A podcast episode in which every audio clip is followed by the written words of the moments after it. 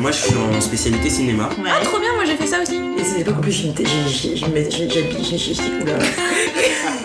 J'étais habillée en. Je veux bien que tu la gardes Oui, au, pardon. au générique, toute cette de phrase où on n'a pas C'est le moment où. En fait, je bégaye aussi un peu. Désolé. Bienvenue, vous écoutez Entre nos lèvres, un podcast qui raconte les vraies histoires autour de la sexualité, mais pas que. Nous sommes Céline et Margot, et aujourd'hui nous accueillons un nouvel invité, Jacob Elijah. Jacob Elijah a 17 ans, et avec lui nous avons discuté des garçons qui ne jouent pas avec les filles, du travail de parents et de petits rêves ultimes, de mars 2020, de la fatalité du genre et d'aromantisme, mais surtout d'identité et de la quête d'amour de soi. C'est parti. Alors, est-ce que ça te plaît d'être un homme? Oui, ça me va beaucoup plus qu'être une fille. Je me sens mieux comme ça, ouais. Tu t'es rendu compte à quel âge que t'étais un garçon? Alors, je savais vers l'âge de 6-7 ans que j'étais un garçon. Je savais pas que j'étais trans, par contre. Je faisais pas la nuance à cette époque-là.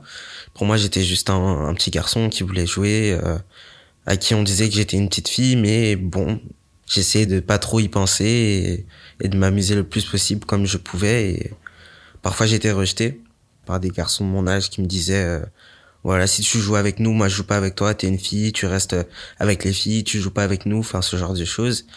Du coup, c'était assez difficile et c'est ce qui m'a fait comprendre que j'étais peut-être pas réellement un garçon. Et c'est ça qui a entraîné en fait mon mal-être petit à petit, ouais. Tu disais à tes parents que t'étais un garçon?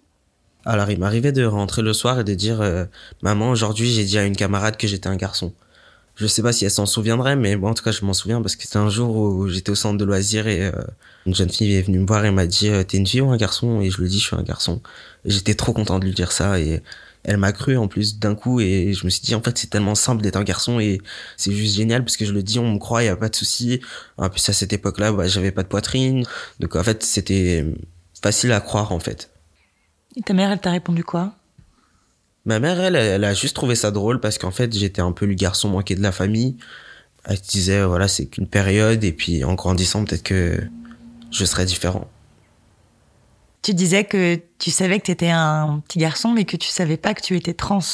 À quel moment tu t'es dit, en fait, je suis un homme trans? Moi, j'avais jamais entendu parler de personnes trans. Donc en fait, je me disais, euh, peut-être que je suis un garçon, mais ça s'appelle pas être trans. Enfin, et en fait, je me suis rendu compte qu'être trans, c'était tout un vécu, tout un parcours. Et c'est en grandissant que j'ai fait des recherches pendant le, confinement de mars 2020. J'ai tapé euh, garçon dans un corps de fille sur Internet. Et je l'ai tapé comme ça, garçon dans un corps de fille. Et, et j'ai trouvé des articles sur la transidentité, la dysphorie de genre, tout ça.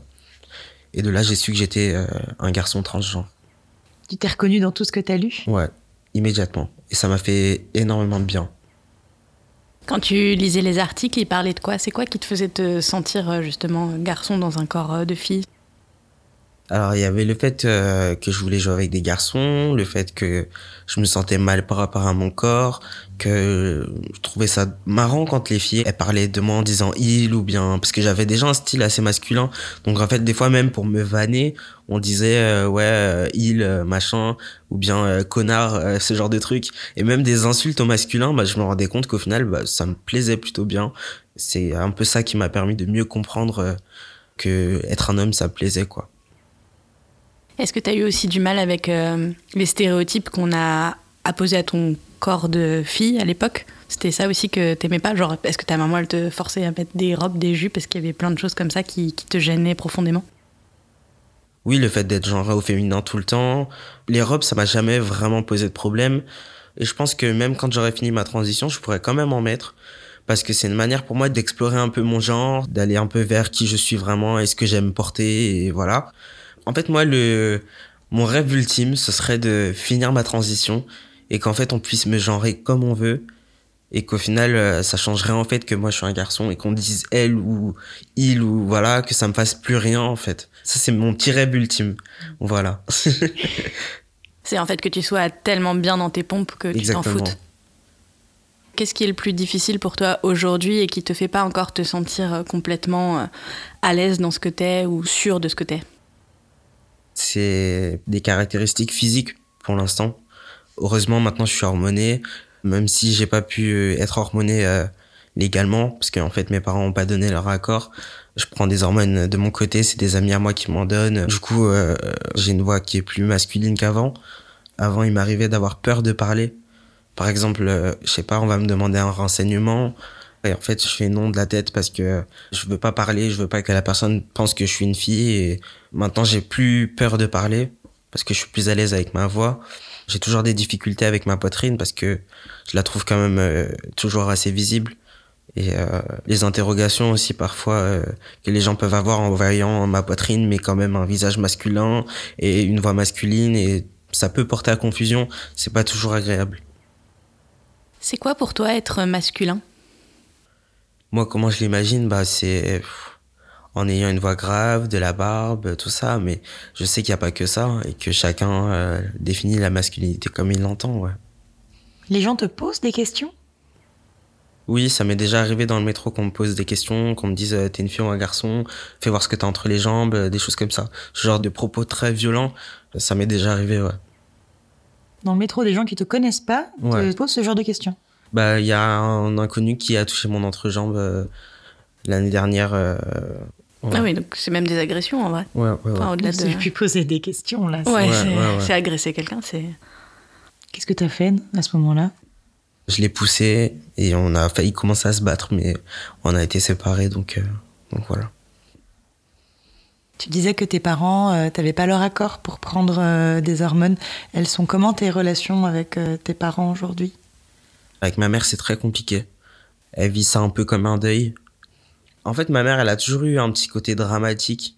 Dans sa tête, j'ai l'impression qu'elle se dit juste euh, j'ai perdu ma fille. Genre, j'ai perdu ma fille, j'ai perdu mon enfant. euh, la personne que je vois là, je la reconnais pas. Enfin, c'est ce qu'elle m'a dit. Hein. Elle m'a dit qu'elle me reconnaissait pas, que c'est difficile en fait quand t'es jeune et que tu veux juste euh, être enfin qui tu es vraiment et qu'on dit non en fait c'est pas comme ça parce que moi je te vois pas comme ça donc non en fait. Avec mes parents, on n'a jamais vraiment parlé de genre. Moi, quand j'ai grandi, pour moi, c'était une fatalité, en fait. J'étais euh, une fille aux yeux du monde et un garçon dans ma tête. Et c'est quelque chose que j'ai très très mal vécu. C'est un traumatisme quand tu te dis que t'es quelqu'un d'autre, mais personne te voit comme ça. Et puis c'est comme ça et c'est tout, et tu vas faire toute ta vie comme ça et c'est tout. Même si tu entames un parcours de transition, tout ce que tu auras vécu avant, le temps où tu auras été bloqué dans un corps qui te convient pas, dans des stéréotypes, des attentes de la société, tout ça, et ben en fait ça fait comme un espèce de stress post-traumatique, vous voyez. En plus il faut savoir que moi je suis noir, africain, euh, et en Afrique euh, c'est quelque chose qui est très mal vu. Donc en fait euh, pas une seule seconde je me suis dit oui je vais changer de genre. Non pour moi c'était pas possible. J'étais une fille, c'était une fatalité, c'était comme ça quoi. Tes parents, ils occupaient quel rôle dans ta famille? Est-ce qu'ils avaient des rôles très genrés? Pas tant que ça, en fait. Quand mes parents ont divorcé, bah, ma mère, elle joue un peu le rôle du père et de la mère, en fait. Enfin, je l'ai toujours vu un peu euh, comme on pourrait voir un, un père. hein. Enfin, c'était chef de famille, quoi.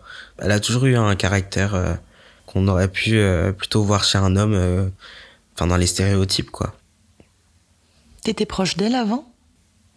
On a toujours euh, été assez proches. Bah, je suis son premier enfant, et puis euh, on a vécu ensemble euh, que tous les deux quand mon père est parti. euh, et là, du coup, de voir que bah, elle m'éloigne un peu même de mon frère, tout ça, c'est pas évident. Tu vis toujours avec elle? Non, maintenant je vis euh, chez mon père. Mais j'ai été placé en foyer euh, en mai 2021 et j'ai quitté le foyer euh, en décembre. C'était plus possible, enfin c'était trop... ils fouillaient dans ma chambre, il y avait des choses qui se disparaissaient. Ils ont annoncé euh, à mes parents que je prenais de la testostérone. Enfin, je pouvais plus laisser passer en fait. C'est toi qui avais décidé de partir de chez ta mère pour aller en foyer ou c'est elle qui t'avait demandé de partir? C'est moi qui ai décidé de partir parce que c'était trop compliqué. euh, Chez ma mère, la question de la transidentité, c'est vite devenu euh, compliqué. euh, Elle était violente verbalement, euh, même parfois physiquement. Enfin, c'était compliqué. Beaucoup de souffrance en fait de son côté et même du mien. Enfin, Surtout du tien, non? Oui, surtout du mien, mais j'arrive pas à me dire que je souffre plus qu'elle. J'ai tendance à toujours placer les gens avant moi en fait. Et je sais pas si c'est une qualité ou un défaut. Au départ, c'est une jolie qualité. Au départ, ouais. Mais du coup, ouais, je pense tout le temps à- au fait que ma transidentité, ça a peut-être euh, détruit ma maman. Et, enfin, je culpabilise beaucoup. Et ça, c'est pas évident. C'est pas toi qui l'as détruit. hein. J'espère qu'elle a juste besoin de temps. Mais surtout, faut pas que tu portes ça sur tes épaules. Toi, tu deviens qui et ça, en fait, tous les parents doivent l'accepter. Que son enfant, euh, c'était pas euh, ce qu'on avait projeté qu'il soit ou qu'il fera pas le métier qu'on pensait qu'il ferait ou, euh, ou qui fait des choix de vie très différents des nôtres ou même qui pense politiquement des choses très différentes de nous. Ça, c'est le travail de parents que d'accepter qu'on a créé un, un être humain qui est indépendant et qui fait sa vie et qui fait ses choix. Et ça, normalement, c'est le rôle du parent. Ok. Non, et puis surtout, c'est déjà très difficile pour toi. En plus, c'est, enfin, tu vois, tu nous disais que ça date de mars 2020, c'est tout récent, euh, cette transition, euh, le fait de te dire que tu es un homme trans, d'avoir toutes ces réflexions. Plus, tu fais, nous, on t'a connu euh, via ton compte Instagram qui s'appelle Trans Noir, et dessus, tu fais énormément de pédagogie. Tu vois, moi, je suis hyper impressionnée d'entendre que toutes ces questions sont si récentes pour toi et de voir que tu es déjà capable de faire autant de pédagogie et déjà autant aider les autres. Tout doit se passer à mille à l'heure dans ta tête. Il doit y avoir plein de choses à gérer, des choses qui ne concernent que toi. Si en plus tu portes euh, la responsabilité des réactions que ça génère chez ta maman, ça doit être très dur. Donc je sais que les choses sont toujours plus faciles à dire euh, qu'à faire, mais euh, tu dois pas du tout te sentir responsable de ta maman. C'est elle qui est responsable de toi. Mm. Et avec ton papa? Oui, avec mon père ça va, parce que mon père n'est pas du tout violent. Enfin, du moins, il montre moins qu'il souffre en tout cas et il veut pas donner son accord pour les opérations ou pour les hormones. Il a peur que je regrette, donc euh, il veut pas euh, mettre sa responsabilité là-dedans et il me demande d'attendre ma majorité. voilà. Qu'est-ce que tu lui réponds quand euh, il te dit qu'il a peur que tu regrettes? Je lui dis qu'en fait c'est moi, c'est, enfin je sais qui je suis. Je veux dire on on se trompe pas sur un truc aussi. c'est pas anodin comme truc quoi. Même les personnes qui détransitionnent, c'est des personnes qui détransitionnent à cause de la pression de l'extérieur, de la transphobie, tout ça. Est-ce qu'ils euh, te genrent comme tu le demandes? Est-ce qu'ils te perçoivent comme un garçon pour ton papa avec qui tu vis comme... enfin, C'est comment vos interactions à tous les deux? Mon père, il me... Euh, j'ai pas l'impression qu'il me le perçoive euh, vraiment comme un garçon. En fait, il marque une vraie distinction entre un, garçon qui est né garçon et un garçon qui n'est pas né garçon, en fait. Euh, du coup, j'ai l'impression qu'il me voit pas vraiment comme un garçon. Ma mère, euh, je sais pas trop parce que vu qu'elle se dit que sa fille est morte, euh, peut-être que je me dis peut-être qu'elle me voit comme un garçon. Enfin, je sais pas. En tout cas, ma mère me genre au masculin quand je suis avec elle. Quand je suis pas là, par contre, ça lui arrive de me genrer au féminin. Pour ce qui est de mon petit frère de 4 ans, du côté de ma mère, lui, il me genre au féminin parce qu'il est pas encore au courant. Enfin, je pense qu'il voit que j'ai changé mais juste euh, bah, ma mère ne souhaite pas lui en parler pour éviter de le perturber enfin elle pense que ça peut le perturber on parlait de ton compte Instagram et tu fais beaucoup de pédagogie, tu interviens aussi dans quelques médias. Est-ce que tes parents y suivent ça? Mon tout premier média, c'était avec Origine Média. Mon père m'a accompagné. Et puis euh, ils avaient regardé la vidéo après et ça leur avait plu, etc. Mais avec le temps, ça devenait compliqué pour eux. Et depuis, j'ai pas l'impression qu'ils regardent vraiment euh, les vidéos que je fais et tout. Est-ce qu'ils en regardent d'autres? Parce que aujourd'hui, heureusement, dans les représentations culturelles, alors même si c'est toujours très questionnable parce que dans le cinéma, on n'emploie pas forcément des acteurs trans ou des actrices trans, mais il y a quand même, euh, c'est un sujet qu'on ouvre enfin, on en parle. Euh, c'est représenté au cinéma, c'est représenté euh, dans des clips, un peu dans la musique, on en fait des documentaires, etc. Et je me demandais si tes parents, même si c'était pas par toi, est-ce que tu savais s'ils faisaient la démarche de se sensibiliser autrement ou pas? Ma mère, je sais qu'elle regarde euh, des documentaires sur les personnes trans, euh, sur le vécu, la dysphorie de genre, tout ça. Et mon père, par contre, je crois pas qu'il regarde des documentaires. Après, peut-être qu'il l'a fait sans m'en parler. Mais en tout cas, je crois pas. Et ta mère, ça l'aide pas? Il y a une période où ça l'aidait. Mais euh, j'ai l'impression qu'en fait, on avance, ensuite on recule. Et puis, enfin, c'est pas évident, en fait. C'est pas linéaire comme parcours pour elle non plus. Exactement. Est-ce qu'il y a un moment où tu leur as fait un coming out? Je suis pas vraiment passé par un coming out parce qu'en fait j'ai été hospitalisé euh, pendant une nuit, ils m'ont gardé juste une nuit.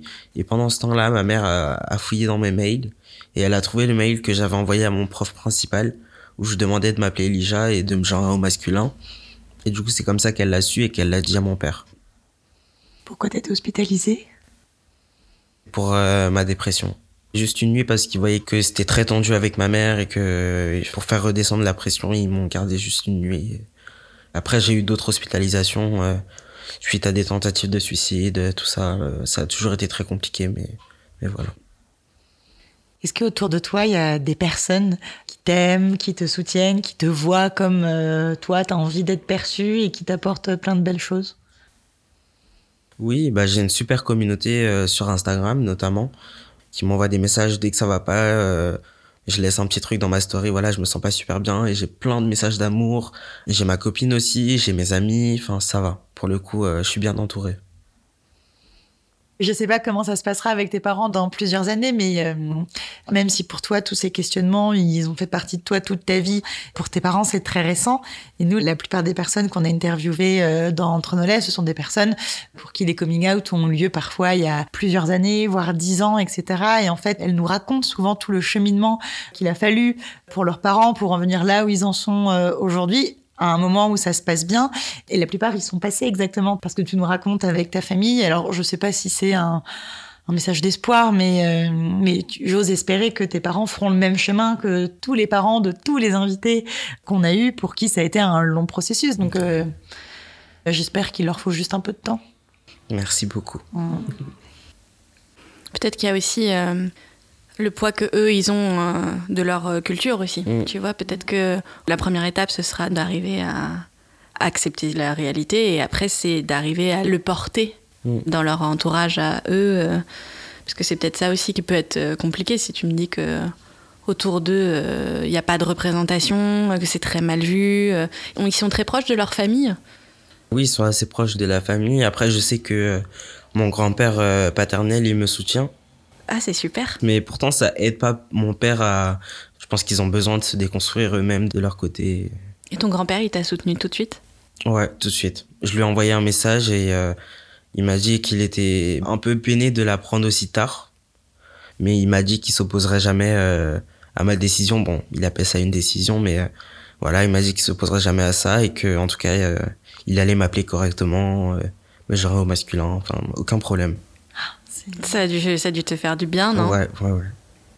Est-ce que tu as eu du soutien d'autres personnes de ta famille? Oui, j'ai eu du soutien euh, d'une tante du côté de ma mère et de son mari et du coup de leurs filles qui sont mes cousines. On s'entend super bien. Mon oncle il m'a dit voilà, euh, je te soutiens, euh, t'es pas un criminel, t'as le droit d'être heureux. euh, S'il faut, je serai ton tuteur légal. Enfin, il a été juste super adorable et c'était super agréable. Ouais. Du coup, ça me donne encore plus d'espoir pour tes parents. Mm. Mais je me dis pas comme si tes parents, ils étaient entourés de gens aussi butés qu'eux. Et tu vois, il y a un truc, si t'es proche de ton petit frère, peut-être qu'à un moment, tu vois, c'est ton petit frère qui mettra des coups à ta mère en disant Maman, genre, réveille-toi, genre, euh, ça se trouve, lui, ce sera un, un grand allié pour toi, tu vois, avec ta mère. Oui, c'est pour ça qu'on m'a conseillé de passer le plus de temps possible avec lui. Comme ça, il pourra confronter euh, les souvenirs qu'il a avec moi et aux idées de ma mère et, et voilà, il pourra m'aider quoi. J'ai bon espoir que ce soit qu'une question de temps, quoi. J'espère vraiment que ça va bien se passer pour toi. Merci beaucoup. Hmm. Comment tu vas aujourd'hui? Aujourd'hui, euh, je suis assez content parce que j'ai une date pour ma mammectomie et c'est ce qui m'aide à tenir le coup et, et je suis super impatient en fait parce que c'est même un peu épuisant parce que j'ai l'impression de ne faire que d'attendre en fait. Et bon, c'est la dernière ligne droite donc euh, quand je serai majeur, je vais pouvoir euh, changer mon prénom, changer la mention de sexe euh, sur mes papiers, faire ma mammectomie, l'hystérectomie, peut-être la phalloplastie, enfin voilà tout ça. Et j'imagine qu'elles ont un coût, toutes ces opérations. euh, c'est ta communauté qui te soutient, qui t'aide euh, à les financer. Est-ce qu'il y a des associations euh, Comment tu peux t'arranger pour tout ça? Alors pour ma mammectomie, c'est ma communauté qui me l'a entièrement euh, financé parce que autrement je sais pas comment j'aurais fait. D'ailleurs, je les remercie pour ça. Ils sont vraiment juste incroyables et ça me fait vraiment chaud au cœur parce que je sais que c'est pas mes parents qui auraient financé ma mammectomie. Après avec le temps, je pense que il y aura des choses qui seront peut-être mieux remboursées. euh, voilà, j'espère en tout cas et puis on verra bien. Est-ce qu'aujourd'hui, tu arrives à bien t'entendre avec ton corps ou c'est encore compliqué? C'est moins dur que quand j'étais pas sous testostérone. Mais euh, ça reste quand même un peu compliqué. Enfin, voir ma poitrine, euh, tout ça. Mais maintenant que j'ai ma date d'opération, ça s'arrange. Parce que je me dis, euh, voilà, elle est là, mais elle est plus pour longtemps. Après, je serai tranquille. La testostérone, ça fait combien de temps que tu en prends? Euh, la testostérone, ça va faire un an. Les premiers effets, c'était euh, changement de la voix. Dès deux mois, j'avais déjà ma voix qui avait baissé. C'est l'effet le plus rapide. La pilosité, ça a pris un peu plus de temps. Et encore, c'est pas parfait. Mais bon, voilà. Après aussi, il y a le clitoris qui grandit. Au bout d'une semaine, ça avait déjà commencé. C'est un effet qui est assez flippant. Bah après, il y a toute forme de vulve, etc. Mais quand t'as un petit clitoris et qu'après il grandit, tu te dis waouh. Ok. T'espères qu'il y aura peut-être euh, plus grand. mais bon. Qui grandissent, mais vraiment beaucoup, beaucoup, Voilà, beaucoup. exactement. et puis c'est plus sensible, donc plus de sensations, tout ça. Enfin, c'est, c'est vraiment cool. La testostérone, c'est un traitement qu'on prend à vie après? On peut le prendre à vie, on peut arrêter. Moi, dans mon cas, comme je vais faire l'hystérectomie, je suis obligé d'en prendre parce que je vais être hormonodépendant du coup. Parce que sans les ovaires, on produit plus d'hormones, je crois. La testostérone, ça a un impact sur les ovaires en fait. Et les ovaires s'atrophient. Et c'est douloureux en fait. Et du coup, sur le long terme, on peut avoir un cancer euh, de l'utérus. Du coup, pour éviter, en général, on l'enlève. Tout à l'heure, tu disais que c'était tes amis qui te filaient de la testostérone. Ils arrivent à se procurer pour toi ta dose euh, quotidienne euh, et tout et tout C'est une ampoule toutes les trois semaines. Donc, euh, en fait, il suffit d'avoir euh, une ordonnance pour euh, une ampoule toutes les deux semaines. Du coup, ça fait deux ampoules par mois. Si on n'en prend qu'une seule, on peut en donner une autre à quelqu'un. C'est comme ça qu'on s'organise. C'est super. C'est chouette du coup de te dire que quand tu transitionnes, tu peux peut-être aider quelqu'un qui n'a pas les moyens. Je ou- savais pas, par exemple, que c'était euh, une fois toutes les deux, trois semaines. Je sais pas pourquoi, j'imaginais que ça devait être un traitement euh, euh, Il quotidien. y a euh, des gels qui existent. Et donc là, les gels, par contre, on l'applique tous les jours. Parce qu'il y a de la testostérone qu'on peut euh, s'appliquer de façon cutanée? Ouais. Les effets sont les mêmes. C'est vraiment pour les personnes qui peuvent pas se piquer ou ouais, c'est surtout pour ça. Les injections, c'est remboursé. Pour ce qui est du gel, c'est euh, 30 ou 40 euros pour trois mois. Ça va, mais bon, ce serait mieux si c'était remboursé parce que tout le monde n'a pas la possibilité de s'injecter des choses. C'est aussi efficace. Il y a des gens qui disent que c'est moins efficace, mais euh, moi, je vois quand même des mecs trans qui sont euh, depuis six mois avec du gel et qui ont plus de barbe que moi. Donc, euh, en fait, ça dépend vraiment des gens. euh, Et il faut se l'appliquer sur tout le corps. J'imagine que tu peux pas juste mettre du gel sur tes joues pour avoir de la barbe. Bah, je crois que euh, je sais pas si on peut le mettre sur le visage ouais. parce que je crois qu'il y a de l'alcool dedans et que c'est pas top. Mm. Mais je crois que c'est sur les bras et les cuisses peut-être. Je sais Ok. pas. Est-ce que dans ton parcours de transition, tu as rencontré des médecins qui t'ont beaucoup soutenu? Oui, mon spécialiste en transidentité qui est psychiatre et qui du coup euh, a beaucoup parlé avec mes parents. Il a été vraiment soutenant et même pareil, je lui envoie un mail, je sais que j'aurai une réponse rapidement, je peux le voir en rendez-vous, tout ça. Enfin, il est vraiment euh, génial quoi. Ok. Et tu as eu à rencontrer des gens qui n'ont pas compris la situation ou... J'ai eu une gynéco qui, euh, c'est pas qu'elle comprend pas, mais elle est pas très informée sur le sujet. Et c'est ça qui est dommage parfois, c'est que on a des médecins qui sont pas informés et qui peuvent faire des gaffes, des erreurs, euh, voilà, euh, être un peu parfois même indiscret. Enfin, mais sinon, euh, ça va.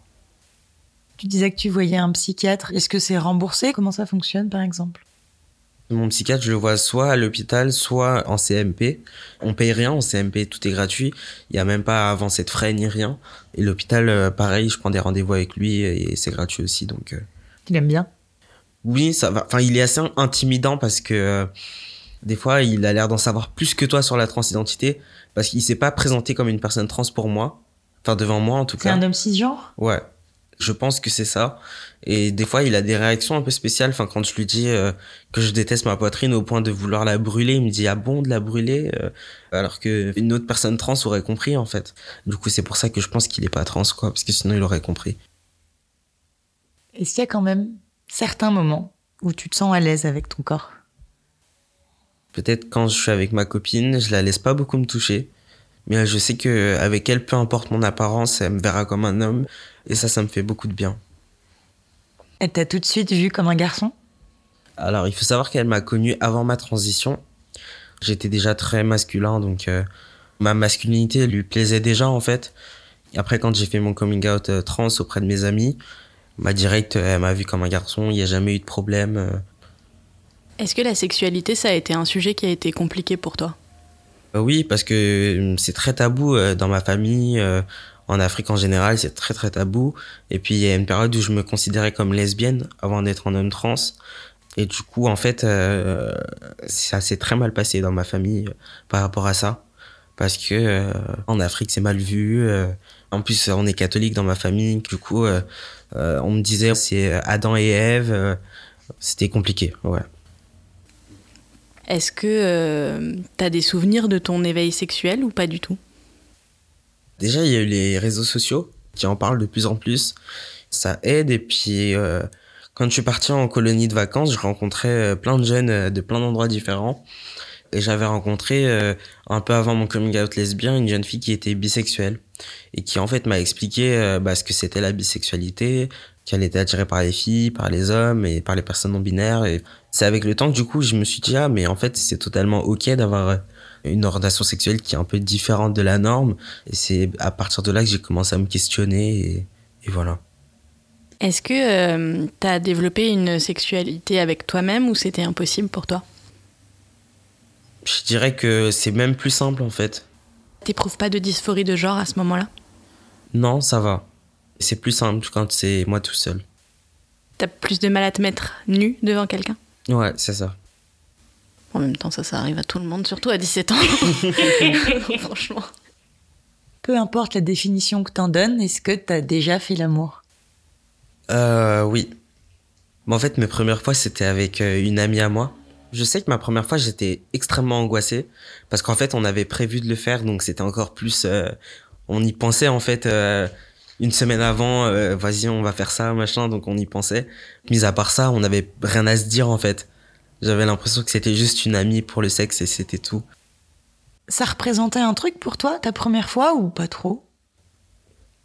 Oui, c'était quand même quelque chose parce que je me disais, euh, ça y est, je vais pouvoir commencer ma vie de jeune homme et je pense que j'aurais jamais pu faire ma première fois sans avoir commencé ma transition.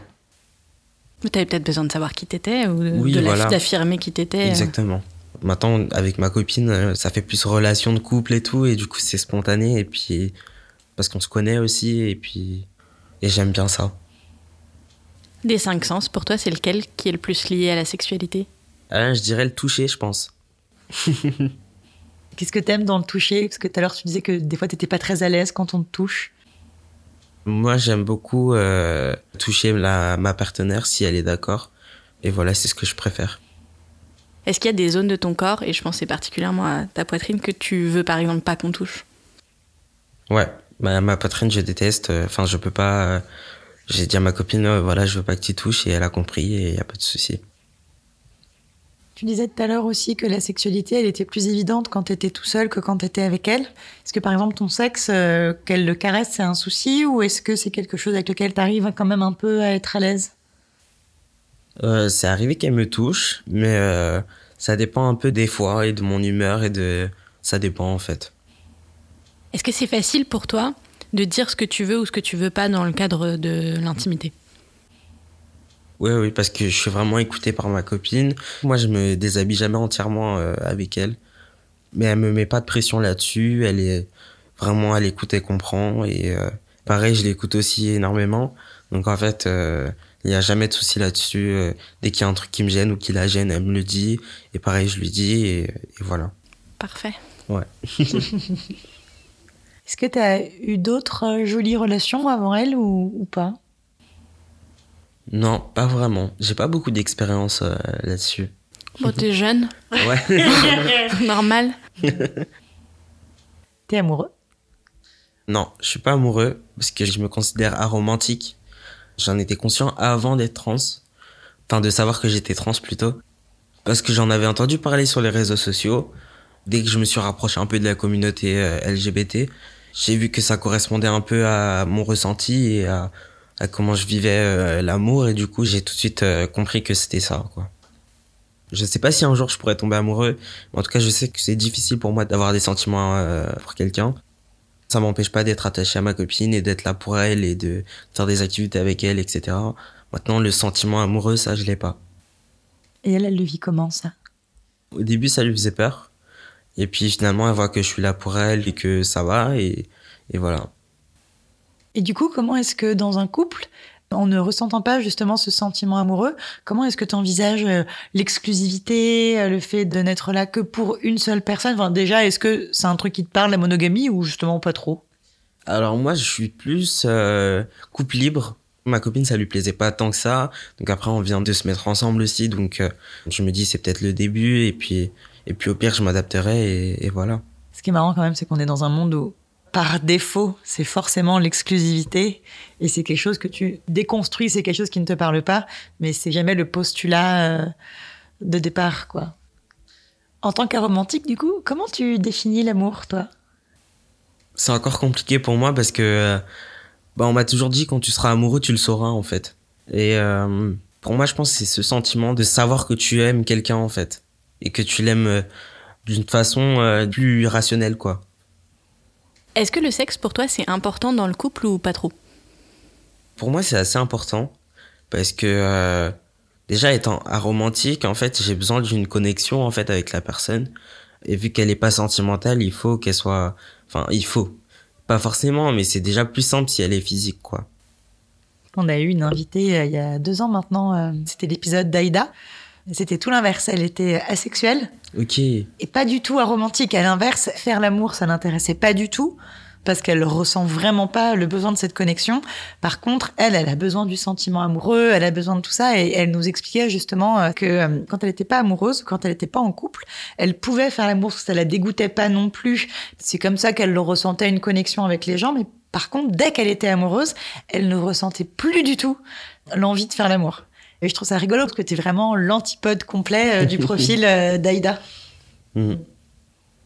Et maintenant, c'est la question de la fin. Pourquoi tu as voulu venir ici et qu'est-ce qui était important pour toi? Ce qui est important pour moi, c'est de pouvoir parler de mon vécu de personne trans, le visibiliser et permettre à d'autres personnes trans de prendre la parole. Et puis ce que j'aimerais dire aussi, c'est que il n'y a pas d'âge pour savoir qui on est réellement. Et voilà.